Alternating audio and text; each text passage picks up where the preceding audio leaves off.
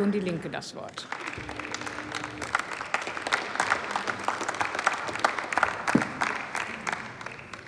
Ja, Frau Präsidentin, liebe Kolleginnen und Kollegen, das waren ja jetzt richtig eindrucksvolle Worte und ich finde auch wirklich beeindruckend, welche Hyperaktivität die Bundesregierung plötzlich entfaltet. Zehn-Punkte-Plan, Forderungen nach weltweiter Transparenz, Verbot von Briefkastenfirmen.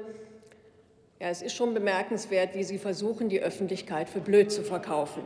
Wollen Sie uns ernsthaft weismachen, dass Ihnen erst durch die Panama Papers aufgefallen ist, dass Briefkastenfirmen nicht dem Postempfang dienen, sondern für Steuerhinterziehung, für Geldwäsche und für andere kriminelle Aktivitäten gebraucht werden, nicht missbraucht. Sie sind dafür da, und deswegen hätten Sie längst was tun müssen dagegen. Und Sie haben nichts dagegen getan, bis heute nicht. Und natürlich ist das alles längst bekannt. Der Kern ist längst bekannt. 2009 hat die deutsche Finanzaufsicht bei deutschen Banken nach Aktivitäten in Steueroasen gefragt. Das Ergebnis?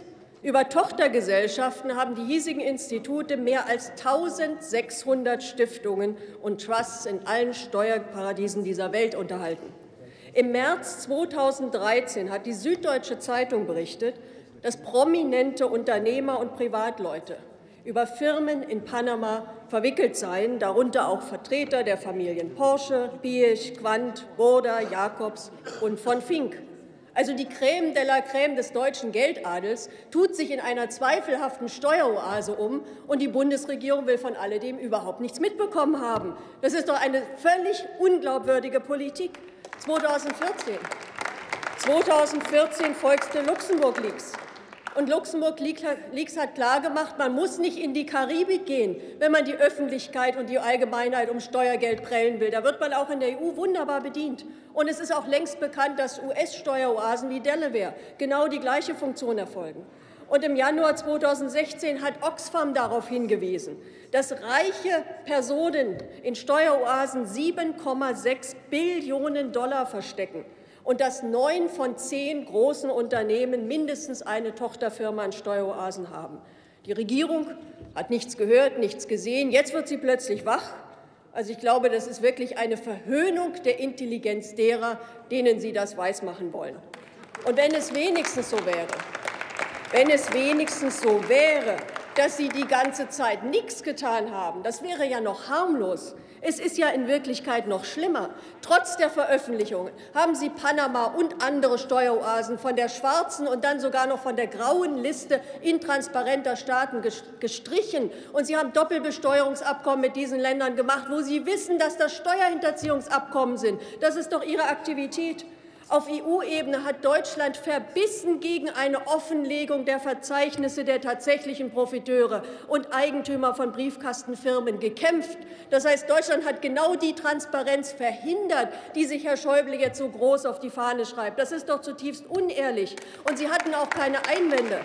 Sie hatten auch keine Einwände dass anstelle des tatsächlich Berechtigten auch ein Strohmann in das neue Eigentümerverzeichnis eingetragen werden kann, was natürlich das ganze Projekt ad absurdum führt. Das heißt, während die Regierung jetzt plötzlich den Robin Hood im Kampf gegen die Steuerhinterzieher gibt, haben Sie in Wahrheit alles dafür getan, dass die Geldwäsche- und Steuerhinterziehungsmafia ihre dunklen Geschäfte völlig unbehelligt weitermachen kann. Das ist Ihre Politik, Ihre reale Politik. Und da geht es nicht um Bagatelldeliste. Da geht es um organisierte Kriminalität der Reichen und Mächtigen. Und es geht um bis zu 100 Milliarden Euro öffentliche Einnahmen im Jahr. Und das in einer Situation, wo in Deutschland in vielen Pflegeheimen, in vielen Krankenhäusern Notstand herrscht, wo Lehrer fehlen, wo in Schulen der Putz von der Decke fällt. Und da schenken Sie den Reichsten derartige Größenordnung, und zwar nicht nur den Reichsten, sondern vor allem den kriminellen Teil der Reichsten. Ich finde, das ist eine unerträgliche Politik. Und Sie müssen, Sie müssen auch nicht auf den Tag warten, wo alle Welt mitzieht. Das ist ja immer schön und billig zu sagen, ja, wir, wir haben jetzt ein Angebot an alle anderen und wir warten jetzt, ob die ganze Welt sich einigt. Und man weiß genau, die ganze Welt wird sich nie einigen. Aber die USA haben zumindest für ihre eigenen Staatsbürger ja vorgemacht, wie es funktioniert. Wir brauchen saftige Quellsteuern, und die kann man in Deutschland beschließen. Besser wäre EU, aber man kann sie auch in Deutschland beschließen, auf Finanzflüsse in Steueroasen.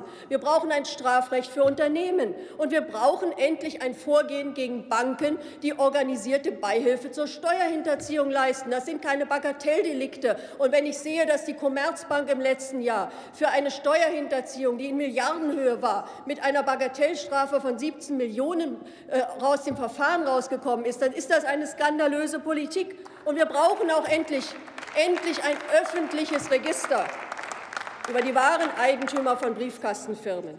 Also hören Sie endlich auf, große Worte zu spucken, sondern hören Sie endlich auf, sich vor der Finanzmafia wegzuducken. Machen Sie endlich real eine Politik, die deren Geschäfte unmöglich macht. Das können Sie auch hier in Deutschland, da können Sie vorangehen, und da können Sie auch in der EU wesentlich mehr durchsetzen, wenn Sie das endlich tun. Denn ich bin überzeugt, wer gegen die Steuerhinterziehungsindustrie nicht endlich konsequent vorgeht, der zerstört die Demokratie. Und deswegen sagen wir, dieses Geld muss endlich der Öffentlichkeit zugutekommen. Dafür kämpft die Linke, und dafür werden wir auch weiter kämpfen.